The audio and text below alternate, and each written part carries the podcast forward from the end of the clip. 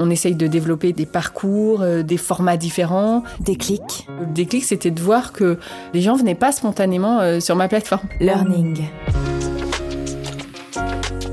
Bienvenue sur cette nouvelle chaîne de podcast dédiée à la manière d'apprendre, d'acquérir des connaissances, de mémoriser, de faire évoluer des comportements individuels ou collectifs au sein des sociétés ou des administrations. Dans chaque épisode, Déclic Learning donne la parole à un professionnel qui nous dévoile les inspirations personnelles et professionnelles qui ont contribué à construire sa vision de la formation sous toutes ses formes. Ce podcast est produit par Toutac, expert du podcast learning. Je suis Pierre Denis, CEO fondateur de Toutac et j'ai le plaisir d'accueillir assise en face de moi à Malakoff, Bérangère Vuillat, responsable de la formation de la Canal Academy France du groupe Canal+. Bonjour Bérangère. Bonjour Pierre. Alors, tu as un parcours universitaire scientifique avec une maîtrise de maths et un master informatisation et communication homme-machine, ainsi qu'un parcours au CNAM. Tu es depuis six ans responsable de formation de Canal+, avec huit formateurs, c'est ça? Six maintenant. Six dans ton équipe, et pour mission de former toutes les équipes des plateformes de Contact France, soit près de 1500 personnes? C'est ça. Bon. Mais la particularité, c'est que tu ne les vois jamais. Au départ, tu as été développeuse informatique et de fil en aiguille, tu es devenue une passionnée de formation. Alors, ma première question, elle est sonore et tu l'as préparée. Et vous allez entendre un son qui est cher à Bérangère et que tu as choisi comme souvenir d'un moment clé pour toi. On écoute ce son.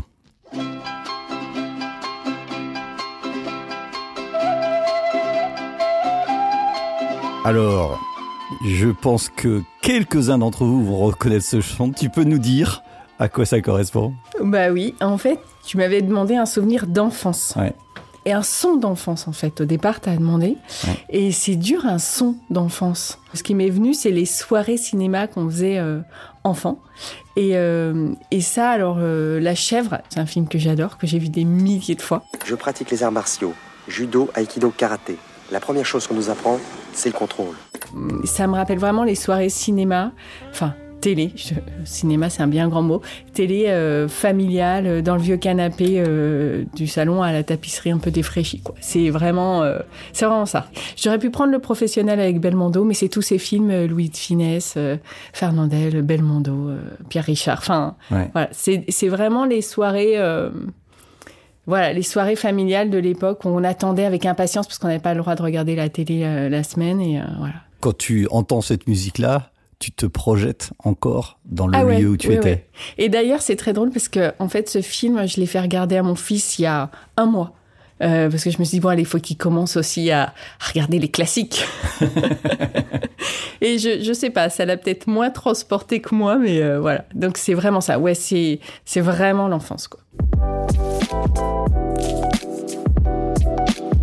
On va passer euh, à, la deuxième question qui est de parler d'un déclic, d'un déclic professionnel que tu as eu euh, et qui te guide encore aujourd'hui. Est-ce que tu peux nous expliquer quel est ce déclic que tu as eu d'un point de vue professionnel? Alors, bon, des déclics professionnels, du coup, il y en a eu euh, plusieurs euh, dans le sens euh, où ma, mon parcours, euh, tu l'as dit, j'ai commencé développeuse informatique et là, responsable formation. Donc, il y a eu pas mal de petits déclics. Le, ma reprise d'études au CNAM a été un déclic où je me disais, je, je veux ouvrir. Mais d'un point de vue plus formation, Ouais. les déclics, c'est, bon, quand j'ai eu ce poste il y a six ans, au départ, je me suis dit, bah, mais la formation, c'est super, tout le monde va avoir envie de se former. Et puis, de fil en aiguille, on a fait des, on a avancé, on a appris euh, à faire euh, la formation et euh, notamment digitale parce que c'était une équipe qui était déjà très ancrée dans la formation présentielle.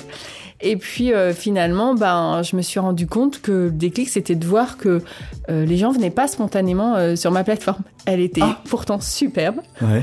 On disait, non, on se disait, ben voilà, c'est une plateforme qu'on fait vivre, qu'on on essaye de développer des parcours, des formats différents. Et pourtant, au départ, euh, les gens venaient pas spontanément, notamment euh, notre cible de conseiller clientèle, qui avait bien d'autres choses à faire. Et après, je me suis dit, mais, mais toi, finalement, Bérangère, est-ce que tu vas spontanément sur la plateforme euh, de ton entreprise pas forcément non plus parce Non que plus. je me disais, euh, ben moi aussi j'ai euh, j'ai plein d'autres choses à faire. Enfin, on a toujours plein d'autres choses à faire. Et, et c'est là que j'ai commencé. Le déclic, c'était, mais finalement, le temps passé qu'on leur demande sur la plateforme, c'est peut-être pas le, le- le bon truc parce que finalement les les personnes, elles viennent passer du temps et tu t'aperçois qu'elles viennent passer du temps, mais peut-être pas là où elles faudrait ou enfin des choses comme ça. Et du coup, ça nous a fait vraiment euh, réfléchir là-dessus. On a mis du temps à formaliser euh, la suite. Mais tu as déjà mis du temps à accepter le fait que, que ça marchait pas? Oui, exactement. Ouais. Bah déjà, il faut le temps de- d'essayer des choses, de dire mais oui, c'est sûr, ça va marcher. Non, ça marche pas. Alors, on voyait bien qu'il y a des formats qu'on proposait qui étaient agréables, euh, enfin agréables, assez plébiscités, comme la vidéo, le son, etc.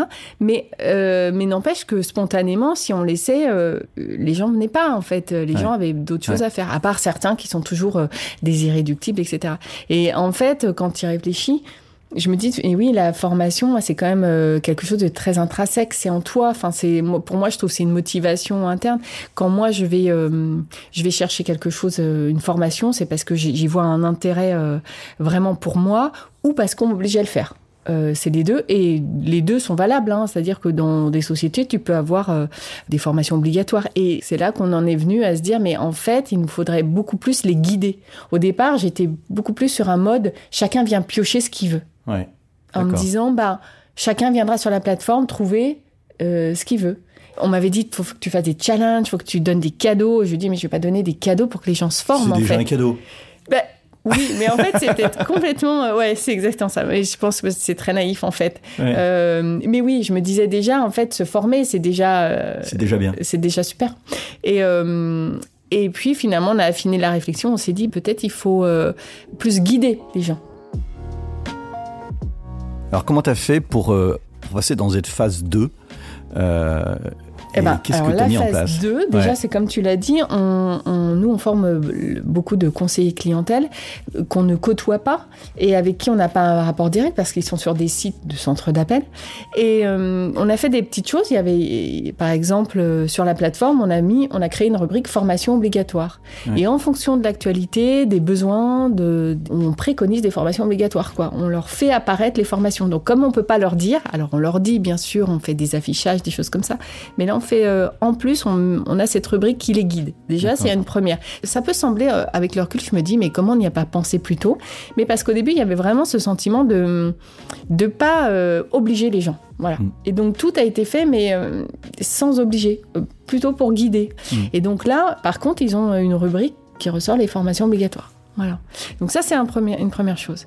Puis après, on s'est dit, quand même, il faudrait qu'on connaisse mieux leurs connaissances, qu'on arrive à mieux à cibler nos formations. Donc là, c'était toute la réflexion sur la personnalisation de la formation. Et quand tu as six personnes dans ton équipe qui, qui bossent déjà euh, euh, comme des fous, tu te dis, on va pas faire des parcours manuels de personnalisation en fonction des résultats de chaque personne. Enfin, ça va pas être possible. Mais est-ce que tu avais déjà, euh, au départ, des questionnaires d'auto-évaluation, je ne sais pas quel est le bon terme, euh, qui te permet de les connaître? En fait, dans notre plateforme, on a soit des, hum, un catalogue en accès libre où les gens viennent piocher. Après, on s'est dit, Hum, en fait, il y en a qui ont besoin d'être guidés, donc on a commencé à faire des cursus thématisés, euh, vraiment où tu es guidé pour une thématique, tu as l'ensemble des ressources qu'il faut avoir vues. Et là, on faisait soit des, des questionnaires en amont pour que les gens sachent un peu où se situer, mais plus en, finalement en aval, à la fin, pour qu'ils se situent, et nous aussi, par rapport à ce qu'ils ont retenu ça restait des questionnaires finalement un peu à chaud et puis euh, toujours basés sur le volontariat. Si tu vas pas au bout de ton cursus, tu faisais pas le. Ouais. le- ouais, tu, tu risquais pas de faire le questionnaire, quoi. Non, voilà. et puis on s'est dit mais comment on peut à la fois personnaliser la formation, à la fois essayer nous de cartographier l'état de connaissance de nos conseillers? En fait, c'est ça euh, notre point. Et comment on peut valoriser cet état de connaissance? Je parle bien de connaissance parce que hum, une phase idéale derrière, ce serait la compétence. Mais aujourd'hui, on n'est pas sur le terrain euh, assez avec eux. En tout cas, on n'a pas mis en place euh, les choses euh, pour, pour ça. Donc pour l'instant, on est vraiment sur l'état de connaissance et c'est déjà énorme pour nous. C'est-à-dire essayer de cartographier l'état de connaissance. Parce qu'il faut bien se dire que un conseiller clientèle, il a énormément de thématiques à connaître. Il doit connaître toutes les thématiques en lien avec le client. C'est à la fois de la finance, ça peut être de l'offre, ça peut être de la technique, ou notre appli MyCanal qui est notre pépite. Enfin, je veux dire, c'est très, c'est très large en fait. Il y a une douzaine de thématiques qu'il doit maîtriser. Donc, euh, bon, c'est pas évident de se retrouver euh, dans tout ça. Et donc, ils ont une formation initiale au départ présentielle de plusieurs semaines. Après, euh, ils ont de la formation continue. Mais malgré tout, euh, on sent que nous, on a un besoin de, de s'adresser plus directement aux besoins de chaque personne. Voilà. Et donc là, tu as mené cette cartographie? Là, on, a, on vient de finir le pilote, en effet. Donc, ça a été un projet qui nous a pris, euh, sans compter trop la réflexion. euh, bon, là, quasiment, euh, on l'a commencé en fin d'année dernière, tu vois. Six mois. Ah oui, bien six mois. Parce que en fait, on s'est dit, bon, on va faire un espèce de quiz de connaissances, mais de haut niveau, un peu costaud. On voulait un peu, tu vois, un peu, on se disait un peu le TOEFL de, de, de la Canal Academy. Un quelque chose qui soit vraiment une référence pour nous, en tout cas. Et donc, rien que pour construire ce quiz, on s'est dit, mais en fait, on va pas le faire tout seul. Déjà. On va le faire avec l'ensemble des équipes Canal qui sont en lien euh, avec les métiers du conseiller clientèle. Parce que, en fait, nous, on est la formation, mais tu as plein d'équipes qui gravitent euh, autour du centre d'appel pour Ouais. faire euh, vivre toute cette activité. Et donc, du coup, on s'est dit, ben, on va pas le faire tout seul. Donc, on a commencé par des codev. Avec, euh, on était là sur ce pre- cette première certif, on était, euh, donc on appelait ça certification Ouais. de connaissances. Et sur cette première certif, on était environ euh, sept équipes différentes. Et donc, il y a eu euh, trois euh, ateliers de co-développement. On a essayé de- d'identifier les, hum, déjà les thèmes, les grands thèmes de la thématique, et puis, euh, et puis après les questions qu'on pouvait mettre dedans, puis avoir comme une banque de questions, c'est-à-dire que euh, derrière ce soit pas toujours les mêmes questions, mais des familles de questions, etc. Et rien que pour construire ça, ça a été euh, déjà un énorme travail en fait, Ouais. pour que ce soit vraiment de valeur, enfin de qualité et de bon niveau. Et tu as rendu ce questionnement obligatoire? Pour les 1500 Ah ben alors là, on a déjà fait un pilote, exactement. Donc là, ce qu'on a fait, c'est qu'on a mis en place euh, ce grand quiz, Ouais. Ton TOEFL exactement, et, euh, et sur une thématique qui est ici la finance, en Ouais. fait. Et derrière, en fonction de ton résultat, Mhm. tu as un cursus personnalisé ou pas. D'accord. Si tu as, alors, on avait mis 100% du seuil, enfin 100%, et on s'est aperçu là, par exemple, voilà, on a fait des tests, et 100%, c'était super dur. Donc, Ouais. on a abaissé le seuil, on se dit déjà, déjà 85%, on est déjà ravi si quelqu'un a 85%, parce qu'on a vraiment corsé le truc. Et, euh, et en fait, si tu as 85%, tu as ta certification, et si tu pas 85%, si tu as moins, on te génère automatiquement, et c'est ça, nous, notre grosse, euh, enfin, le, gros, le, le nœud du projet, en fait, c'était de générer automatiquement des parcours personnalisés. Chaque question est rattachée à une ressource. Et on a développé tout ça avec notre partenaire. Enfin, je veux dire, on n'a pas pris un outil externe, on voulait que ce soit nous qui ayons la main dessus. En fait, c'est ça. D'accord. Et donc, tu as c'était fait ça. ton propre dev informatique Oui. aussi. Oui, exactement. En fait, c'est notre partenaire qui a développé dans le back-office et nous, on avait un tas de paramétrage aussi qui a été fait par mon équipe. Et pourquoi ce choix? Parce qu'il y a plein de solutions, non, sur le marché? Bah, il y a plein pas. de solutions. Alors peut-être j'ai pas vu euh, les bonnes, hein. j'ai pas vu, j'ai mal sourcé, je sais pas. Mais de- par rapport à ce qu'on voulait, ben d'abord notre euh, plateforme permettait quand même ce paramétrage, qui est quand même euh, pas évident. J'ai pas vu beaucoup de plateformes qui le permettent. Donc comme elle le permettait, ça nous permet d'être quasiment autonome pour Ouais. faire les prochaines et, euh, et d'avoir qu'un seul outil. Enfin, il y a vraiment une notion, euh, depuis le début, nous, on a une, vraiment une notion d'autonomie dans l'équipe, de pouvoir faire nous-mêmes. On est plus agile, quoi. Enfin, quand on peut faire Mm. nous-mêmes, corriger nous-mêmes, enfin, on- on- puis la maintenance derrière, parce qu'après, il faut maintenir, et on n'est pas dépendant d'un énième outil, quoi. Tu évoquais cette équipe qui interagissait avec euh, les centres d'appel. Est-ce que les gens ont été motivés par le fait de participer à ces ateliers? Parce que il a fallu les motiver ou, ou leur dire ou ils disaient ouais pff, un truc de formation euh, ça va être un non? Ils ont Eh ils- ben, je sais, je- oui, je sais pas. Euh, C'est, une bonne question. Je pense que certains se sont dit, euh, enfin, j'ai senti chez certains un enthousiasme, mais oui, bien sûr. Et, et puis après, euh, certains étaient rattrapés par leur emploi du temps. Mhm. En fait, je vais te dire, c'est plutôt ça le plus. euh, je pense que les gens étaient tout à fait partants, mais c'était euh, se dire, euh, bah, c'est une première, je sais pas trop ce qu'est un codev, et puis, et puis le temps. C'est toujours le temps qu'on met souvent en face. On a mis en place cette première, le Ouais. pilote s'est bien passé, on a nos premiers certifiés, et là on est en train de sortir, enfin préparer les prochaines. Et finalement, mettre en place les codev, c'est le plus, c'est long. Et en plus là, on a on a fait une différence, on a ajouté aussi les partenaires de centre d'appel. On les avait pas mis dans la première qui s'est fait un peu plus rapidement. On s'est dit ah, et ben dans le codev, il nous manque les partenaires, euh, les partenaires centre d'appel.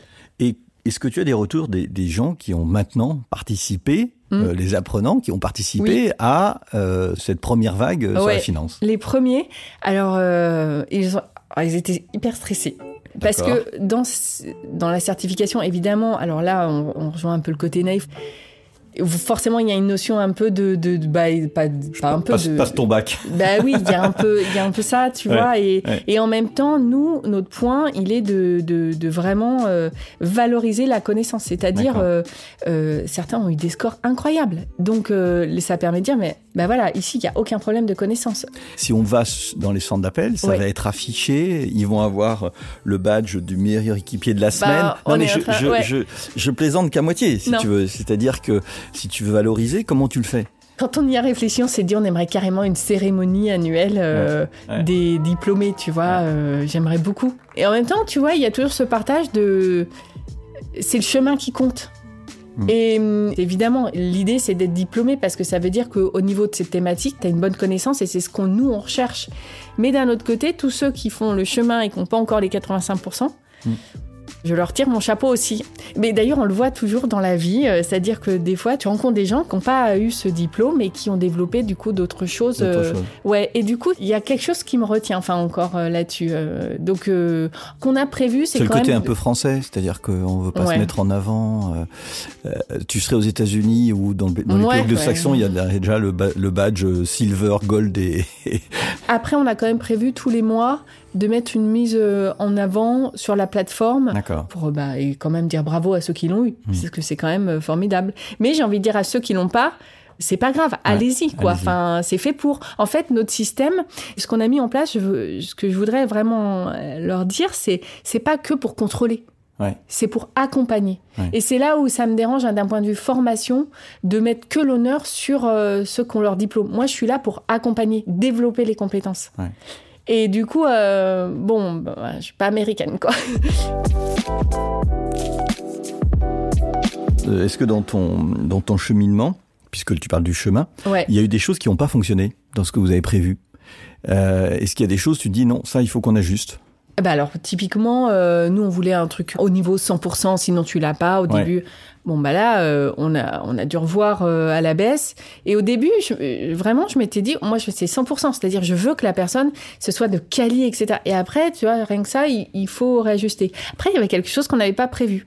Au début, on s'était dit, c'est pour les conseillers clientèle. Et finalement, il y avait des grandes discussions autour de c'est encore un contrôle, c'est encore un contrôle, etc.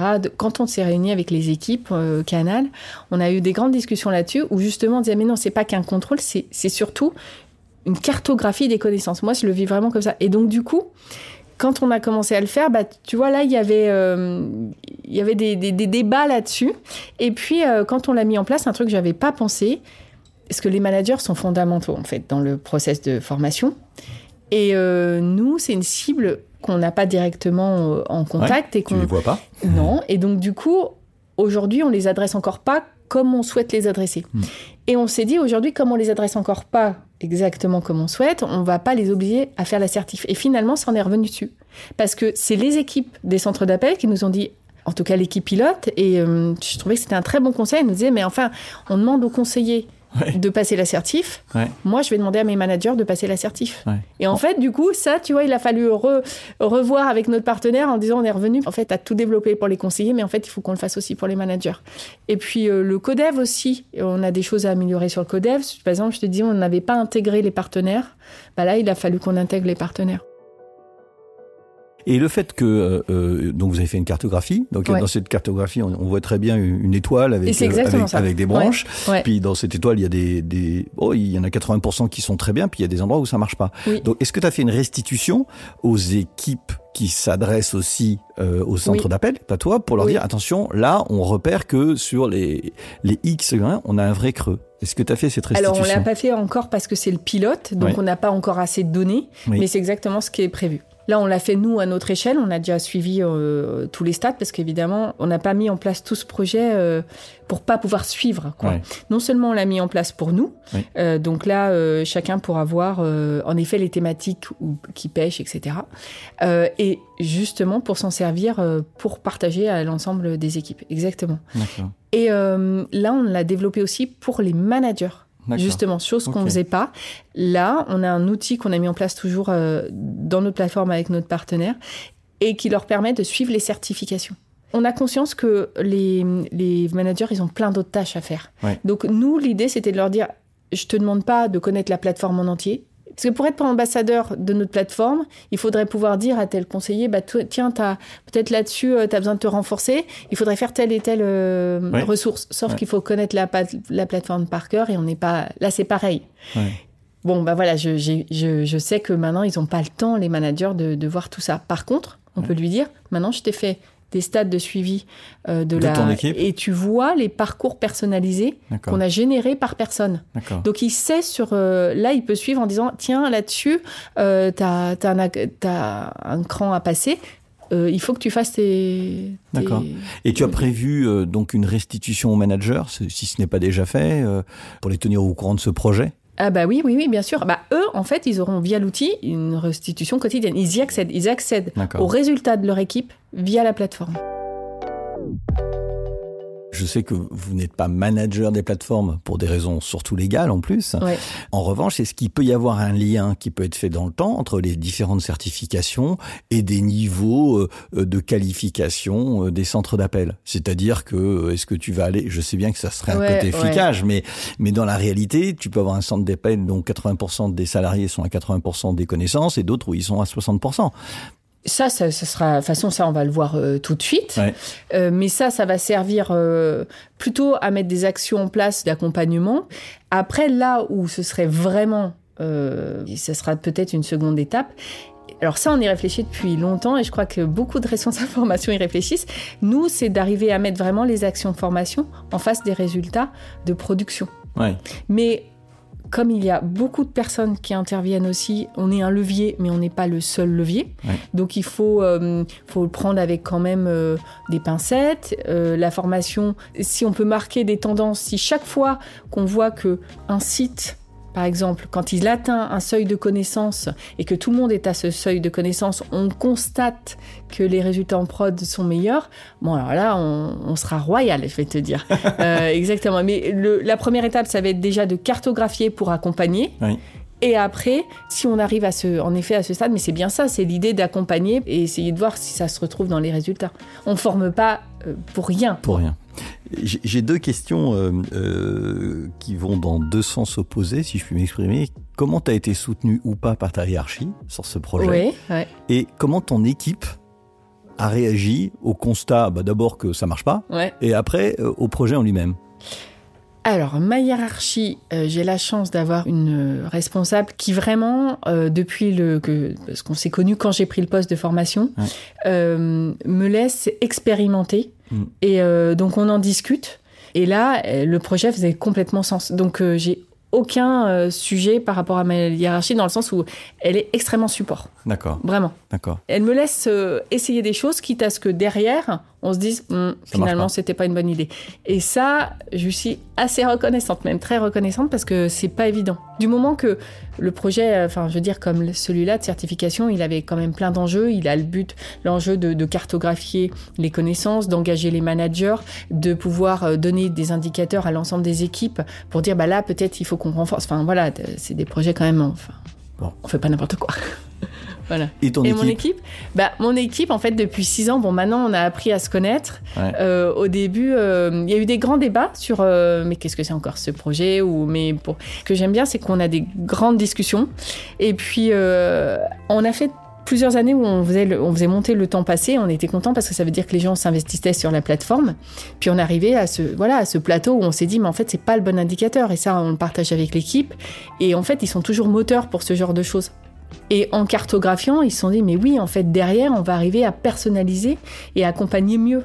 Mm. Et du coup, euh, ça leur donne des outils. Mm. J'ai de la chance vraiment d'avoir une équipe qui adore expérimenter et chacun a une personnalité différente. Ouais. Et donc ça, c'est chouette.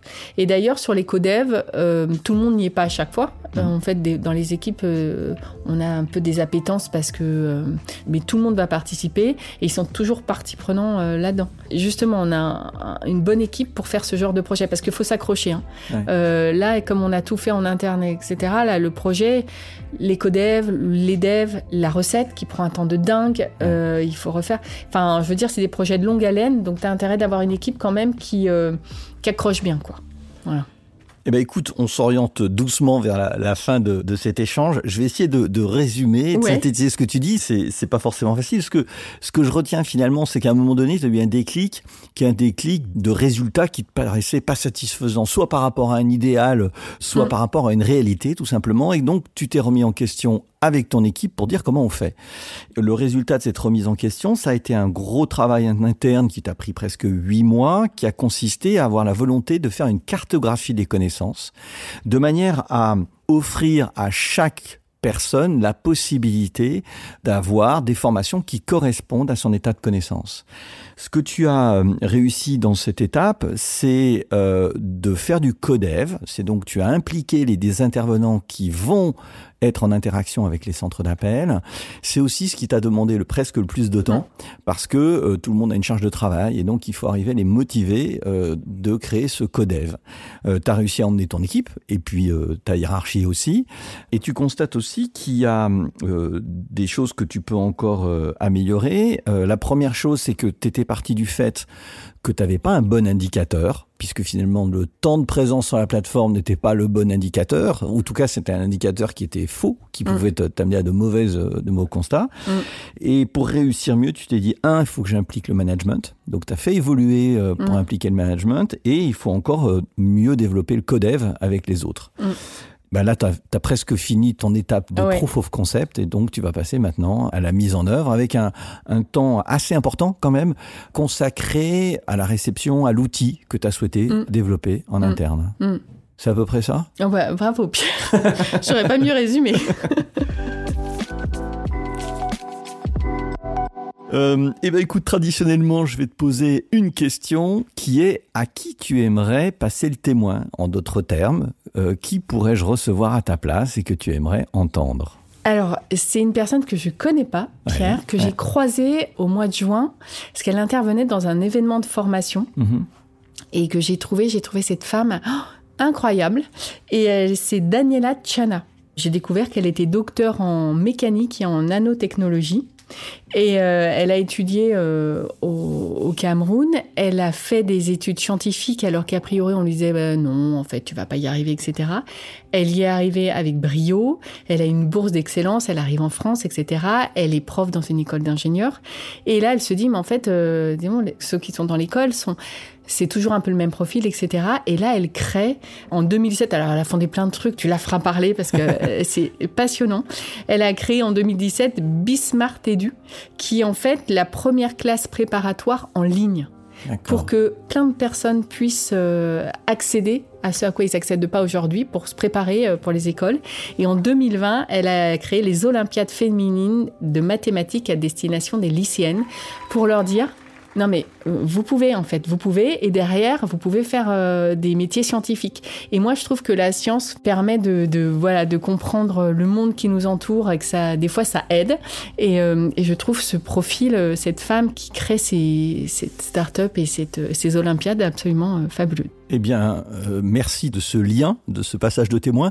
Et euh, je pense que euh, pour te donner le sourire, euh, nous allons entendre doucement euh, une musique euh, qui te permettra de passer une bonne journée. Merci beaucoup, Bérangère. Merci Pierre. Ah ouais, je l'adore.